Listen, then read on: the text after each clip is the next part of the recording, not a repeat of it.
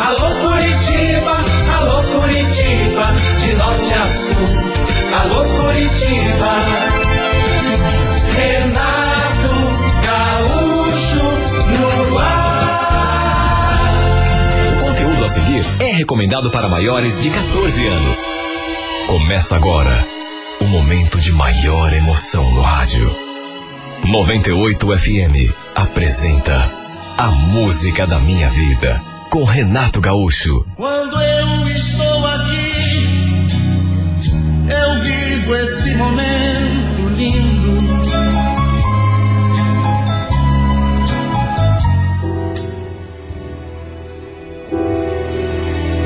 Naturalmente que foi sem querer. né? Mas sei lá. Se eu disser que não fiquei preocupada, não estaria sendo sincera. Eu sempre ouvi dizer que não presta o noivo ver a noiva provando o vestido antes do casamento. Tem gente que fala assim claramente que dá azar, né? Até em novelas a gente vê isso. Nunca soube ao certo se isso tinha fundamento ou, ou se era só a crendice popular.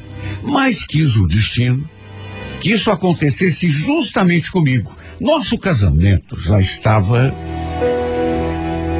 chegando. Faltavam, na verdade, só duas semanas. Eu já tinha experimentado aquele vestido tantas vezes. Por isso digo que não sei o que me deu na cabeça para tirá-lo de novo da caixa daquele dia, pela milésima vez, ir lá vestir e provar, me olhar no espelho. Lembro que estava ali me admirando, sonhando acordada, quando de repente, do nada, a porta do quarto se abriu e eu vi surgir diante de mim ninguém menos do que o Adalto. Sabe, justamente ele, meu noivo. Eu sabia que ele podia chegar em casa a qualquer momento, mas nem tinha escutado a voz dele lá na sala, nem sabia que ele tinha chegado. Do contrário, teria trancado a porta, ou então dado um jeito de tirar o vestido antes que ele visse. Foi tudo bem rápido, assim, coisa de segundos. Claro que ele também devia conhecer, né? Essa história de que dá azar. Mas nem se incomodou. Ficou ali parado, diante da porta, me admirando, e depois ainda falou: Nossa, Fabiana, você tá tão linda. Adalto, sai daqui, fecha a porta. Será que você não sabe que não presta? Nisso, minha mãe também apareceu ali e já foi puxando meu noivo pelo braço. Ela, mais assustada do que eu. Minha Nossa Senhora. Isso não podia ter acontecido. Vem, Adalto, vem. Tratei de tirar o vestido, embora nessas alturas nem adiantasse mais, né? Me troquei e fui até a sala. Falei um monte para ele. Ele não deu nem um pio. Ficou em silêncio, me ouvindo. Quer dizer, não sou eu, minha mãe também, né? E ela, inclusive, chamando a minha atenção.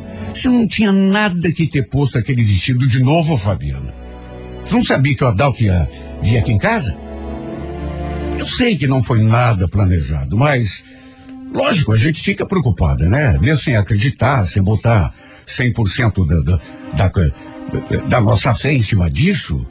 Se você já ouviu alguém dizer, claro que fica aquele medo, né? Sei lá. Imagine, nosso casamento estava chegando, duas semanas só faltando, tudo programado, preparado. Mesmo não querendo, a verdade é que eu fiquei sugestionada depois daquele acontecimento. Sabe, com aquele medo que algo acontecesse para atrapalhar meu casamento. Cheguei a rezar, pedir a Deus que nos protegesse, né, que não permitisse que nenhum mal nos atingisse. Tínhamos planejado a cerimônia com tanto cuidado, né, por mais de um ano, sabe? Mexendo com os preparativos. Aliás, desde que ficamos noivos, já começamos a organizar tudo, para que tudo fosse perfeito. Não seria nada extravagante, né? É, casamento de filme, de novela, não, até porque nunca tivemos recurso assim para fazer nada tão grandioso. Mas apesar de simples, tínhamos certeza de que seria Um casamento lindo, emocionante demais, do jeito que a gente sempre sonhou. Lembro que quando chegou o sábado, passei praticamente o dia todo me preparando. Foi ao salão de uma amiga, aqui mesmo no bairro. Ela fez a maquiagem, fez o arranjo no meu cabelo. Depois terminei de me arrumar com a ajuda da minha mãe. O casamento estava marcado para as 5 horas da tarde. Mas eu tinha botado na cabeça que iria me atrasar pelo menos uns 10, 15 minutos. Até para fazer justiça ao momento, né? Quem iria me levar à igreja era meu tio, irmão da minha mãe. Já que meu pai era falecido já fazia alguns anos. Aliás, era ele também que ia entrar na igreja comigo, meu tio. E olha, ele estava tão bonito. Todo mundo já devia estar lá me esperando. E como a igreja eh, ficava perto, um trajeto de três, quatro minutos, já saímos dali de casa meio atrasados. Depois que chegamos, ainda ficamos ali esperando mais um tempo, até que finalmente decidimos entrar. Anunciaram que eu já estava ali na porta da igreja para que o padre se preparasse para iniciar é, aquelas coisas que ele fala, começasse, enfim, a cerimônia do casamento. E para que todo mundo se postasse ali nos seus lugares e começasse a prestar atenção. Não demorou muito para começar a tocar a marcha nupcial. Olha, nessa hora me bateu uma emoção tão grande. Deu aquele tremelico nas pernas. Meu Deus, era o momento com o qual eu tinha sonhado durante anos. E agora estava acontecendo de verdade. A igreja lotada. Não era uma igreja grande, de maneira que quem fala assim lotada, que não tem a impressão de que havia milhares. Não. É, igreja pequena, mas muita gente ali. Para cada canto que eu olhava, só via rosto conhecido, parentes, amigos, na frente do altar, meu noivo me esperando. Devia estar tão ansioso, até mais do que eu, né? Naquela hora, eu estava tão absorta pensando na vida que a gente teria dali para diante. Sabe, pensando em como eu tinha imaginado aquela cena. Parece que tudo estava acontecendo exatamente do dia, do jeito que eu tinha sonhado. Só que eu segui pensar no meu futuro, que dali a pouco estaria consumado. Ia sair daquela igreja de mãos dadas com o meu marido. Eu tinha certeza que nada poderia dar errado. E olha, pensa numa cerimônia bonita. As palavras do padre me tocaram tanto. A mim e a todo mundo, né? Ele fez assim um preâmbulo tão bonito. Fiquei com medo de chorar, viu? Porque, imagine, tinha preparado aquela maquiagem com, com tanto esmero, né? De repente não queria ficar com a cara toda borrada. Só que não segui segurar. E quando o padre finalmente nos declarou, marido e mulher, que trocamos o nosso beijo já como casados, as alianças, meu coração batendo com tanta emoção. Ele batia agora de felicidade. Descemos a escadaria, nos dirigindo à porta de saída, as pessoas nos acompanhando, seguindo assim atrás, como se fosse uma procissão. Como já imaginava, teve a tradicional chuva de arroz. Aliás, uma noite, eu cheguei a sonhar com esse momento. Eu e o Adalto saindo da igreja, já casados, e o pessoal fazendo chover aqueles grãos de arroz, como acontece em filmes, como acontece na vida real também, né? É uma tradição. Dizem que atrai prosperidade, coisa boa, e juro, fiquei feliz pelos nossos amigos, nossos parentes ali terem preparado aquela parte da cerimônia. Quer dizer, não deixou de ser meio incômodo, né? Porque os grãozinhos de arroz, alguns, né, começaram a entrar pelo degote do meu vestido, e aí já viu, deu aquela coceira. Mas era algo que fazia parte. Ficamos ainda ali um tempo conversando com os convidados, tirando fotos, todo mundo cumprimentando. Depois nos dirigimos ao salão paroquial, onde haveria uma recepção aos convidados. Felizmente tudo correndo bem demais, do modo como tínhamos planejado. A festa tinha sido linda e continuava. Aproveitamos cada instante. Normalmente os noivos costumam sair antes de terminar a festa, mas nós fizemos questão de ficar até o fim. Era o momento que tínhamos desejado tanto. Nossa lua de mel seria numa pousada numa praia de Santa Catarina. Pegamos a estrada depois das três horas da tarde. Tínhamos saído tarde da festa, então aproveitamos para descansar ali, na nossa casa mesmo. Né? Aproveitar a nossa primeira noite juntos como, enfim, casados. E tudo, repito, foi lindo demais. Do jeitinho que eu sempre sonhei. No trajeto até a praia em que passaríamos a lua de mel, enquanto meu marido dirigia, eu fiquei ali recordando cada segundo do nosso casamento. Não conseguia tirar aquele sorriso dos lábios, de tão feliz que estava. Estava tão distraída, que às vezes o Adalto falava comigo, mas eu não via direito de tão concentrada que estava naquele flashback, né? Recordando tudo. Até mesmo daquele dia em que ele me flagrou no meu quarto provando meu vestido. Eu lembrei. E ainda pensei comigo. Quem disse que dá azar o noivo ver a noiva provando o vestido? É pura crendice. Pelo menos no nosso caso, não atraiu mal nenhum, pelo contrário. Tudo saiu perfeito. Até nisso eu pensei. Enquanto meu marido dirigia.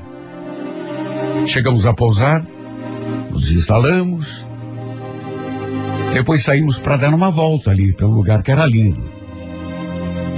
O Adalto não podia ter escolhido lugar mais bonito para a gente passar a nossa lua de mel. Passeamos um pouco, depois voltamos à pousada. Já estava quase na hora do jantar. Lembro que fui pro banho. Ele ligou a TV para ver as notícias. E dali do banheiro, eu cheguei a escutar o celular tocando. Não soube se era o meu ou se era o dele, pois os toques eram iguais. De todo modo, nem liguei. Devia ser algum parente querendo saber como a gente estava, se tínhamos chegado bem. Já que desde que nos instalamos ali na posada, não tínhamos mandado mensagem para ninguém. Ele deve ter atendido a ligação e começado a conversar com a pessoa. Só que confesso, não entendi nada. É? Até porque o chuveiro estava ligado. Estava ali curtindo meu banho, bem gostoso. Quando escutei aquelas batidinhas na porta. Fabiana, ô Fabiana, vai demorar? Oi, amor, o que, que foi? Você vai demorar? Tá, aconteceu uma coisa séria. Eu falei que a porta não estava trancada, só encostada, era só entrar. Sem desligar o chuveiro, Apontei a cara ali no box e perguntei o que, que houve. E antes que falasse alguma coisa, ele me olhou de um jeito que eu percebi, devia ser sério mesmo. Termina rápido esse banho, Fabinho. A gente vai ter que cancelar a nossa lua de mel. Vai ter que voltar para Curitiba. Voltar? Mas como assim? Que, que houve? Fala, Dão, pelo amor de Deus, não me deixa agoniada. Ligaram da casa da minha mãe, ela, ela teve um AVC. Estão levando ela para o hospital, inclusive. Jesus Cristo! Foi o tempo de eu terminar de me enxugar e sair do banho. Ele, inclusive, já tinha arrumado as nossas coisas ali, a roupa. Inclusive, vestia a mesma roupa que estava usando. Meu marido ficou uma pilha de nervos. E nem era para menos, né? Ele tremia enquanto fazia o, o, o shout ali na portaria. Pensei até que fosse dar um treco nele. Enquanto fazia o check-out, ele ficou. Sabe, eu percebi que ele estava tremendo, de tão nervoso. Até perguntei se ele tinha condições para dirigir, mas ele nem se deu ao trabalho de responder. Era visível que ele não tinha. De todo modo, mesmo que não estivesse em condições, teríamos de voltar naquele momento mesmo, por conta do que tinha acontecido. Algo impensável. Imagine o momento em que isso aconteceu. Estávamos ali para começar a nossa lua de mel. Nem bem tínhamos chegado. E por conta daquele problema de saúde da mãe dele, precisamos voltar, às pressas. Ele ficou abalado demais com aquela notícia. Estávamos no meio do caminho, já quase passando pela região de Joinville, quando o telefone dele tocou de novo. Eu ia atender, até para ele continuar prestando atenção na estrada. Mas ele nem me deu tempo. Pegou o telefone na mão eu fui, fiquei ali prestando atenção nele, no jeito dele. E fosse lá o que a pessoa tinha falado. Percebi que ele tinha ficado mais abalado ainda do que já estava. A cara dele ficou esquisita. Sabe aquela preocupação no olhar, no jeito, nos gestos. Lembro que de repente ele falou: Sério, não pode ser. É mentira.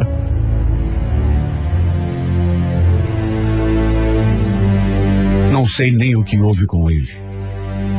Mas foi naturalmente um segundo de bobeira. Ou se deu algum treco na cabeça do meu marido, ou no coração, não sei. Só sei que o carro deu um tranco e saiu fora da estrada. Foi desacelerando assim aos poucos até que bateu no barranco. Já quando estava numa velocidade assim, bem mais baixa, graças a Deus. Né? Graças a Deus.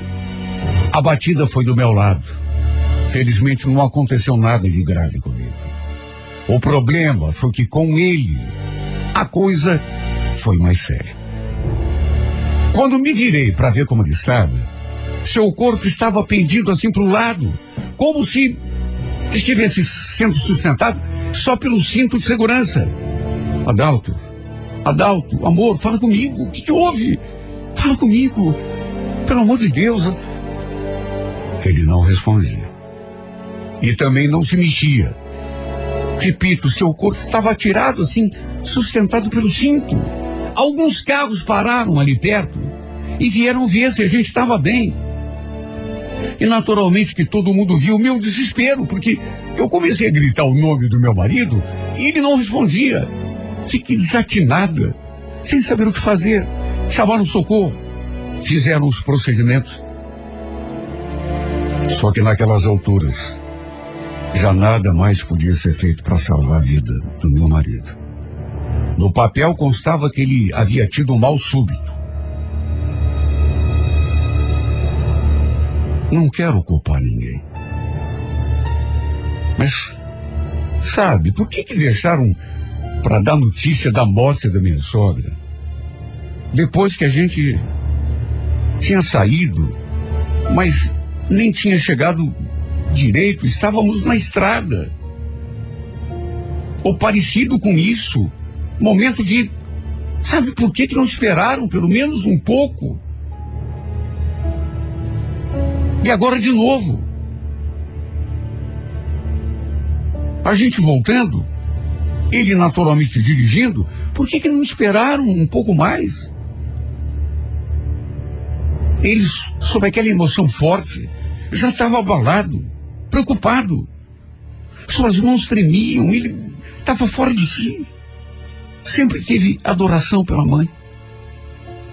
E naturalmente estava desatinado como estava acontecendo com ela. Imagine, a gente em lua de mel, ela sofreu um derrame e mesmo tendo sido socorrida rapidamente, infelizmente, não conseguimos salvá-la. Quando lhe deram a notícia, eu estava olhando para ele. Prestando atenção no seu rosto, vi que o seu semblante se transformou. Ele teve aquele treco por conta da notícia que recebeu. Por isso, repito, por que não esperar um pouco? A gente chegar para só então dar a notícia. Quem sabe não tivesse acontecido. E repito, não quero culpar ninguém. Até porque sei que foi uma fatalidade, mas quem sabe metade dessa desgraça pudesse ter sido evitada. Ela era minha sogra. E eu já fiquei abalada com o que aconteceu. Imagine ele que era filho. Olha, que tristeza. Algo que eu jamais poderia imaginar que pudesse acontecer na minha vida. Não tivemos nem a chance de aproveitar nossa lua de mel. Se ficamos casados por 30 horas foi muito. Imagine a tristeza da minha família, da família dele. Quando receberam a notícia, já estavam abalados com a perda da minha sogra. Ficaram devastados com o que aconteceu com o meu marido. Foi simplesmente o dia mais terrível e triste de toda a minha vida. Ainda que eu esperasse que fosse o melhor, o mais inesquecível, né? Bom, inesquecível ficou. Não tinha como não ter ficado. Só que por motivos diferentes do que eu desejava e imaginava. Olha, me revoltei tanto, inclusive com Deus, porque não foi justo. Um dia conversando com a minha mãe, sobre tudo, as fatalidades todas, assim, sério, ela me falou uma coisa que não foi sua intenção, claro, mas me fez ficar ainda pior. Lembra aquele dia que o Adalto entrou no quarto? Te viu provando o vestido de noiva, filha? Não quero bagunçar mais a tua cabeça, mas será que não teve algo a ver? Ela mal terminou de falar e eu já comecei a chorar.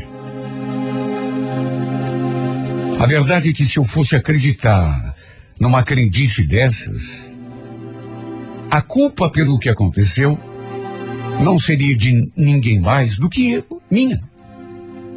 Sim, porque eu não tinha nada que experimentar aquele vestido de novo, pela milésima vez. Tá certo que eu não sabia que o Adalto estava em casa, que ele ia chegar e abrir a porta do meu quarto. Lógico que não sabia, imagine. Mas a qualquer momento ele poderia entrar ali pela porta, como já tinha feito centenas de vezes. Era como se fosse a casa dele. Mas não. Eu tive de ir lá, tirar o vestido da caixa e experimentar de novo. De modo que se o motivo foi esse, a culpa seria minha. Pode ser que tenha algo a ver. É o tipo de coisa que você não vai saber nunca, né? Pode ser que não tenha. Prefiro ainda acreditar que não tenha passado de uma terrível fatalidade. Uma grande coincidência. Ele se sentiu mal quando recebeu a notícia da morte da mãe. E aí a tragédia aconteceu. Morte súbita. Foi o que constou no papel. Até hoje não sei porque não morri também naquele acidente. Já que era para ficar sozinho. Esse pensamento me acompanha até hoje, sabe? Não posso deixar de, pelo menos às vezes, quando a depressão toma conta, de me sentir um pouco culpada, pelo menos um pouco. Não só por aquele acontecimento do de eu estar experimentando o vestido, mas também porque, não sei, ele se foi e eu tô aqui. Às vezes eu penso, por que, que eu tenho o direito de ficar e ele se foi? Coisas bobas que não tem nada a ver, mas que quando a gente está com aquele pensamento assim, quando as tristezas tomam conta da cabeça da gente, o sentimento aparece e o pensamento também. Talvez se eu fosse com ele, seria melhor ficar aqui sozinho, triste, chorando, desiludida, devastada. Sei que não deveria dizer. Dizem que é até pecado, mas juro, tem horas que eu penso. Eu preferia mil vezes ter morrido junto com ele. A ficar aqui sozinha, sofrendo a conta-gotas, agonizando, morrendo em vida um pouco mais a cada dia que passa.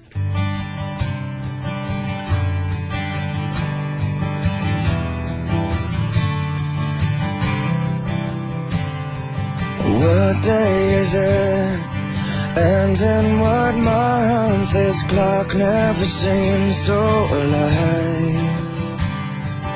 I can't keep up, and I can't back down. I've been losing so much time. Cause there's you and me and all other people nothing to do, nothing to lose, and it's you and me and all other people, and I don't know why I can't keep my eyes off of you. One of the things that I wanna say just aren't coming out right. I'm tripping on words. You got my head spinning. I don't know to go from here. Cause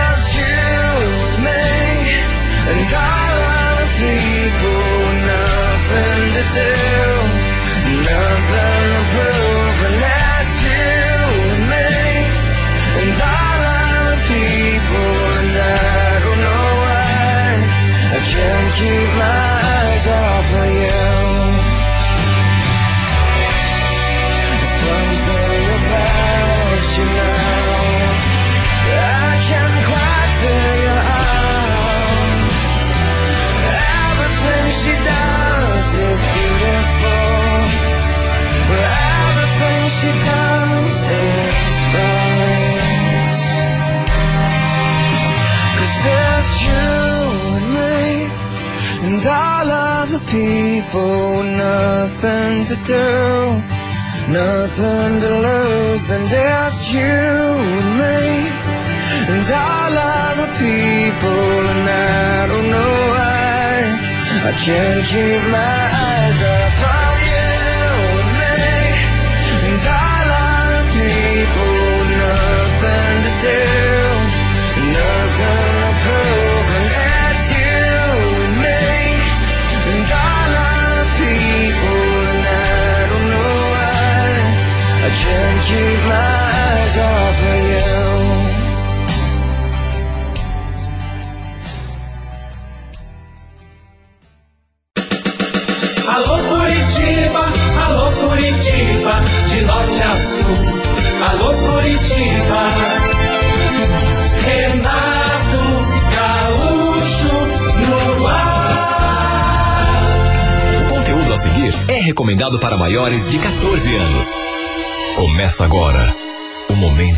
maior emoção no rádio. 98 FM apresenta A Música da Minha Vida com Renato Gaúcho. Quando eu estou aqui, eu vivo esse momento lindo.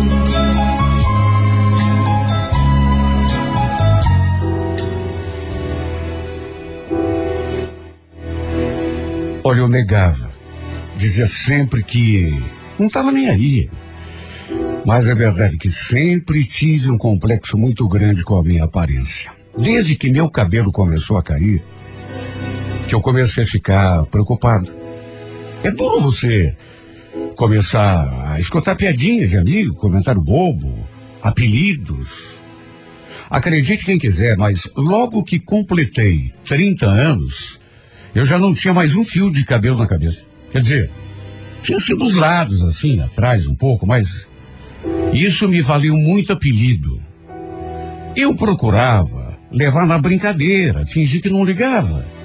Repito, a gente finge, mas no fundo, no fundo, aquilo magoa, machuca. Nem vou citar apelidos aqui que colocaram em mim, até para que não sirva de munição, né? Para quem gosta de fazer piadinha com homens carecas, como era o meu caso. Eu procurava uh, levar assim, né, de boa. Mas chega uma hora que a gente cansa. Já nessa época eu era casado, amava minha esposa e é, quando a gente se conheceu, eu tinha tanto cabelo, de modo que jamais imaginava que acabaria me tornando calvo com o tempo. Logo que completei 30 anos, repito, era filho único. Meu pai tinha morrido cedo, de modo que não dava para tomar como base a questão genética. Só sei que me sentia complexado. Quem mais zoava comigo era meu cunhado, irmão da minha mulher. Sabe, ele sempre foi assim fanfarrão. Não perdi uma chance de tirar uma onda comigo. E como a gente se dava bem, ele se achava no direito, né? Era como se fosse um irmão para mim. E por isso eu relevava. Um dia comentei com a minha esposa. Estou pensando em guardar uma grana aí para fazer um implante. Implante? Implante do quê? Do quê? Implante de cabelo. Mas pra que, Orlando? Você fica tão lindo com o cabelo assim todo raspado. Já disse várias vezes que você parece até aqueles lutadores de MMA. Cabelo todo raspado. Primeiro que ter cabelo para raspar, né? É, tem que ter. Eu não tenho nada para raspar. Quer saber de uma coisa? Eu já pensei muito nisso. Eu tá decidido. Vou procurar uma clínica, fazer um, sabe, um orçamento aí. Cansei de bancar o bobo, principalmente pro teu irmão, né? Que não larga do meu pé. Orlando, largue mão disso. Você vai ficar ligando para tudo que o Manel do dele fala? Você conhece ele. Ele gosta de brincar, e mais ou mais. Para mim, você é bonito de qualquer jeito, com ou sem cabelo. Ela falou aquilo e veio me dar um beijo. No fim, acabamos até fazendo amor. Eu não resistia quando ela me provocava. Estávamos juntos, acredite quem quiser, já há 15 anos. Nos conhecemos quando eu tinha 19. Ela só tinha 17. Minha mulher era o meu amor, disso não tinha dúvida. Sempre tinha sido e sempre seria. Desde que começamos a ficar juntos, nunca mais tive olhares para outra. Nunca. E mesmo depois de 15 anos, a paixão continuava intacta. Ela, repito, era o amor da minha vida. Tínhamos um casal de filhos, o mais velho com nove, a caçulinha com seis anos. Eram o complemento, né? Do nosso casamento, a alegria da casa. E olha, pode ser bobagem da minha imaginação, mas se não fosse aquele ah, aquele complexo que eu tinha, pelo fato de não ter cabelo, posso dizer que eu era o homem mais feliz do mundo. Eu podia ter me conformado com aquela situação, até porque hoje em dia eu sei que tem muito homem que é careca e que não liga. Tem outros que, inclusive, é, sabe, se de repente implantar cabelo, botar uma peruca, sabe, as pessoas vão estranhar. Porque careca a pessoa fica bem. Mas não era meu caso. O que, que eu vou fazer? Nunca me senti bem assim. Sempre tive muito cabelo. Sabe, quando comecei a perder, fiquei preocupado. E quando perdi praticamente todo, eu fiquei muito chateado, muito complexado. Minha mulher, repito, vivia dizendo que era bobagem. Só que, não sei, eu me olhava no espelho e não gostava. Principalmente quando comparava com alguma foto antiga. Não era só uma questão de vaidade, juro que não era. Era mais do que isso, um complexo, assim, que eu não sabia nem explicar. E olha, lá no fundo, eu também tinha um pouco de medo da Cleusa começar a me achar feio. De repente, conhece outro cara, cabeludo, por exemplo, cabelo bonitão e. Eu sei que é bobagem, mas. Bobagem até certo ponto. É difícil quando a gente tem essa preocupação, assim que não larga. E foi por essas e outras que botei na cabeça que ia procurar uma clínica para ver se dava pelo menos uma disfarçada na minha careca. Eu já tinha até uma grana né, é, no banco, não era muito, mas enfim. Em resumo, consultei. O preço não era tão inacessível quanto eu podia imaginar. Eu já tinha alguma ideia, né? Porque já tinha visto em revistas, em, em comerciais. E acabei me decidindo por fazer o implante ou por outra. O transplante, né? Porque muita gente não sabe. Quando a gente tira ali o, o folículo da própria cabeça, não é implante. Implante se fosse de fora. Mas quando é da gente mesmo, chama transplante. Me passaram os exames que eu tinha que fazer antes e eu dei prosseguimento. Procurei um laboratório, fiz a coleta do sangue e fiquei esperando o resultado para poder voltar à clínica. Só que veja só como são as coisas. Você foca numa coisa, aí vem outra. Pro meu desespero, o resultado de um dos exames deu alterado. E justamente aquele que eu jamais podia imaginar. Me senti até meio perdido quando me pediram para fazer de novo. Orlando, você vai ter que repetir esse exame aqui, ó, como contraprova. O médico me falou que o primeiro exame acusava que eu tinha HIV. Olha, é só para tirar cisma. Que não é um, um falso positivo, né? De repente, olha, eu sei que não é mais como antigamente. Que hoje em dia é, é até bem mais assustador do que era, mas mesmo assim, parece que tudo começou a girar. Eu via o médico assim, meio.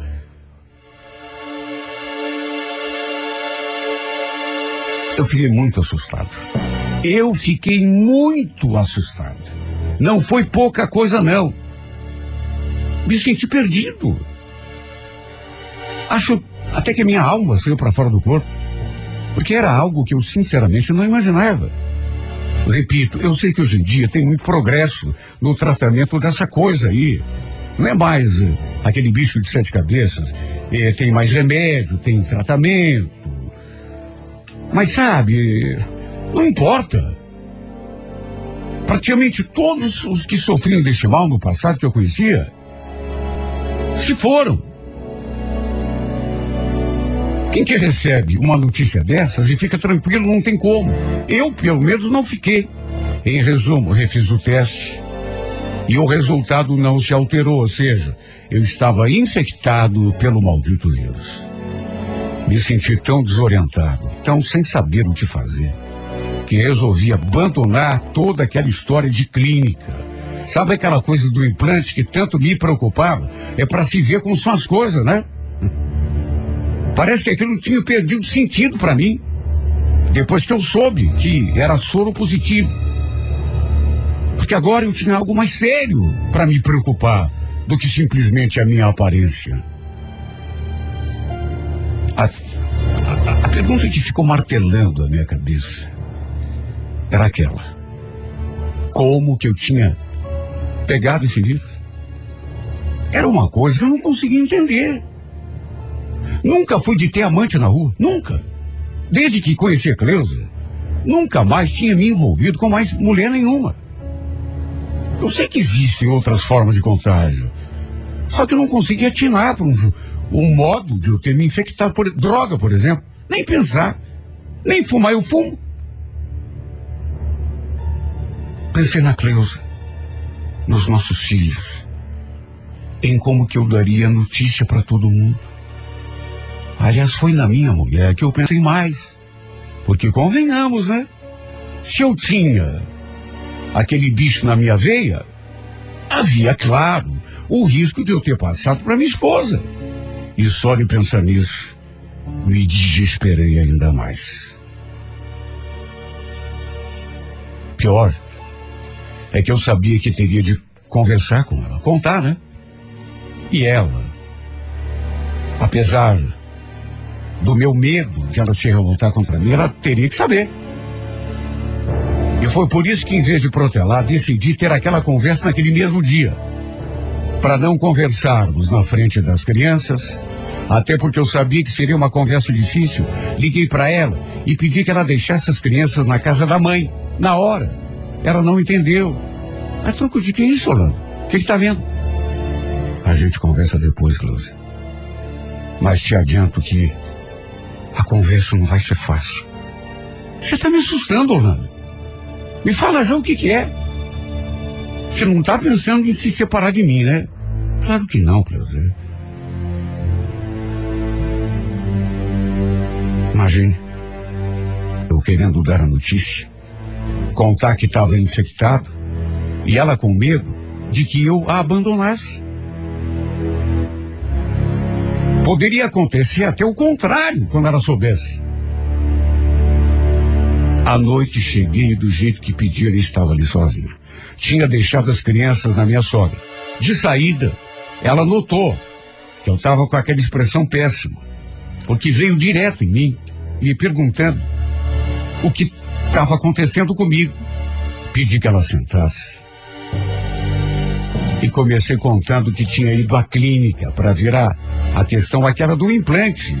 Aí tinha feito os exames pedidos e tinha constatado que tinha aquele vírus dessa doença terrível. Senti que a expressão dela mudou. Mas ela não falou nada. Continuei contando, falei do resultado do exame, inclusive que tinha a contraprova também tinha dado o mesmo resultado, e ela continuou em silêncio. Não falou uma palavra, e olhando para a cara dela. Com certeza, devia ter ficado em choque. Como, aliás, tinha acontecido comigo. A ficha da gente nesses casos parece que demora a cair. Tentei fazê-la voltar à realidade. Você escutou o que eu falei, Cleusa? Você entendeu o que eu estou querendo falar? O, o teste deu positivo, a contraprova, inclusive, eu tô com. Ela soba na sua cabeça. Juro. Pensei que ela fosse reagir de um modo diferente. Que fosse chorar, ou, sei lá, se revoltar comigo. Mas não. Ela reagiu assim, impassível. Ficou só me olhando. Como se estivesse, sei lá, conformada. O que, que eu pensei? Que ela fosse me encher de pergunta. Me exigia uma explicação de como, por exemplo, eu tinha pegado essa doença. De quem, né? Em que momento, em que circunstância? Mas não, ela não perguntou nada, não abriu a boca. Aí eu falei: será que você não está entendendo a gravidade da situação, Cleusa? Você sabe o que, que significa HIV? Mais uma vez ela balançou a cabeça concordando. Juro, fiquei de queixo caído. Sabe, a gente ficou um tempão em silêncio. Eu procurando a melhor maneira de falar uma outra coisa, né? Que era ligada à primeira, mas que era grave também. Até que falei. Você também vai ter que fazer o teste, Close. Porque se eu estou com essa doença, muito provavelmente você deve estar também. A gente dorme junto, faz sexo.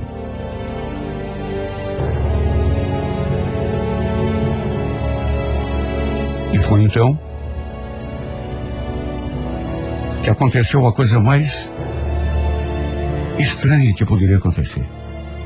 Primeiro, vi aqueles dois filhetes de lágrimas escorrendo pelo rosto dela. Até que ela me encarou e falou: Não preciso fazer teste nenhum, Orlando. Eu já sei o resultado que vai dar. Já sabe? Como assim? De repente tem uma chance de você não. Você vai ter que fazer sim, Cleusa. Quem sabe eu não tenha te passado nada. Às vezes acontece. Não preciso fazer teste nenhum, já falei, Orlando. Já não disse que eu sei o resultado? Mas como? Como assim você sabe? Só baixou a cabeça e começou a chorar. Só que dessa vez, de um modo compulsivo demais, ela chorava e soluçava. Na hora, mesmo com medo de ela me rejeitar, me aproximei e a abracei.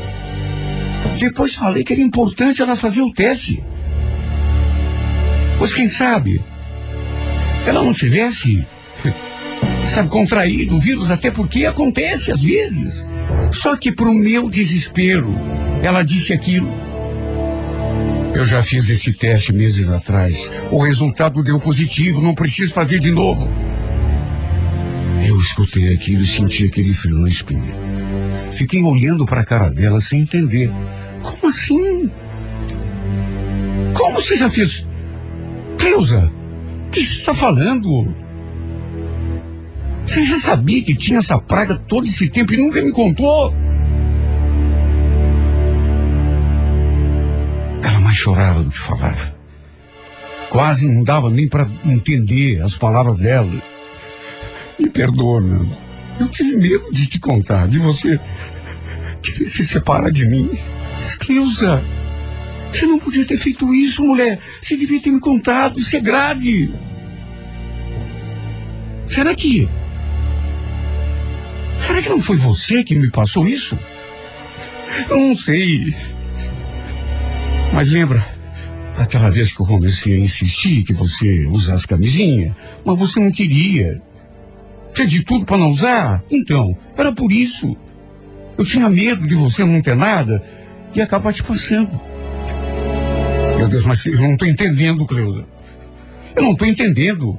Você não podia ter feito isso comigo. Você devia ter me contado. Eu tentei, mas tive medo. Conversei até com um pastor nessa época de você casar dele. Foi ele que botou na minha cabeça que podia ter sido você que passou para mim esse vírus. Que devia ter pegado na rua aí com alguma mulher. Por isso, na época, eu não falei nada com você, porque estava até meio com raiva, também magoada, triste. Olha, minha boca nessas alturas estava bem aberta. Eu fiquei de boca muito aberta, porque aquilo parecia ficção para mim. Era o relato mais bizarro que eu poderia imaginar. O que pensar disso tudo, meu Deus? Sabe, era tanto sentimento ruim, revolta principalmente, porque ela não podia ter feito aquilo comigo. Eu fui honesto com ela desde o comecinho. Deixei de contar no mesmo dia em que descobri, mesmo tendo um medo terrível que ela me deixasse, me abandonasse, me culpasse. Só que ela já vinha escondendo aquilo de mim há meses. Porque também tinha feito o teste. E também tinha dado positivo. Meu Deus, ela devia ter me contado. É o tipo de coisa que não dá para deixar para amanhã. Eu lembrava que teve mesmo um período, algum tempo antes, que é, é, ela andava meio depressiva. Só podia ter sido por isso. Mesmo assim, foi difícil entender e aceitar. Fiquei mais decepcionado, revoltado, depois que ela me contou. Porque eu tinha o direito de saber. Até para procurar tratamento. Coisa que ela já tinha feito, já estava até tomando remédio lá. Ela jurou que ia me contar. Só que não tinha criado coragem ainda. Tinha medo que eu a abandonasse. Medo eu também tive. Só que mesmo assim contei no mesmo dia. Como que ela pôde ter caído num, num conselho idiota desse pastor? E como que ela pôde pensar que eu tivesse contraído a doença de alguém na rua? Nunca. Olha, até hoje eu não acredito que esteja vivendo esse pesadelo. Ficamos estremecidos durante algum tempo, mas é claro que depois acabamos nos reaproximando, fazendo as pazes, até porque não adiantava ficarmos de mal um com o outro. Principalmente na situação em que a gente vivia, porque, meu Deus, se já estava difícil. Imagine os dois doentes e, e ainda de, de bico um com o outro, não tinha como, né? Pelo contrário, precisávamos era unir as nossas forças para tentarmos superar isso juntos em família. Olha, nunca foi descoberto. Eu nunca consegui, sei lá, imaginar um meio, porque eu confio nela. Ela não seria capaz de me trair. E depois ela confirmou aquela história e eu acredito nela. Sei quem sou também, o que fiz, de modo que até hoje é um mistério. Sabe como foi que um de nós dois pegou essa praga? Aí um passou pro outro, claro. Estamos só procurando, sabe, não partir para aquela coisa de, de, de acusação, um acusando o outro, até porque não ajuda em nada. E repito, não, não faz sentido. Na verdade, graças a Deus, conseguimos tomar essa consciência, tanto que hoje acho que estamos mais unidos do que nunca. Embora nossa vida tenha mudado, né? Eu, por exemplo, revi minhas prioridades, mudei meu estilo de vida e resolvi me dedicar única e exclusivamente à minha família. A felicidade da minha mulher e dos meus filhos são sempre foram, né? Mas agora vendo tudo melhor, mais ainda se tornaram o meu único propósito de vida. E uma coisa eu digo sem medo de errar. E é até estranho dizer isso. Eles estando felizes, meus filhos e minha mulher, para mim é a única coisa que importa. Sabe por quê? Porque eu também estarei. Mesmo que eu esteja devastado por dentro, com motivos para ser infeliz, ou por estar preocupado, qualquer coisa, nada disso muda a minha cabeça. Sabe por quê? Porque a felicidade daqueles que eu amo, minha família, será a minha felicidade também.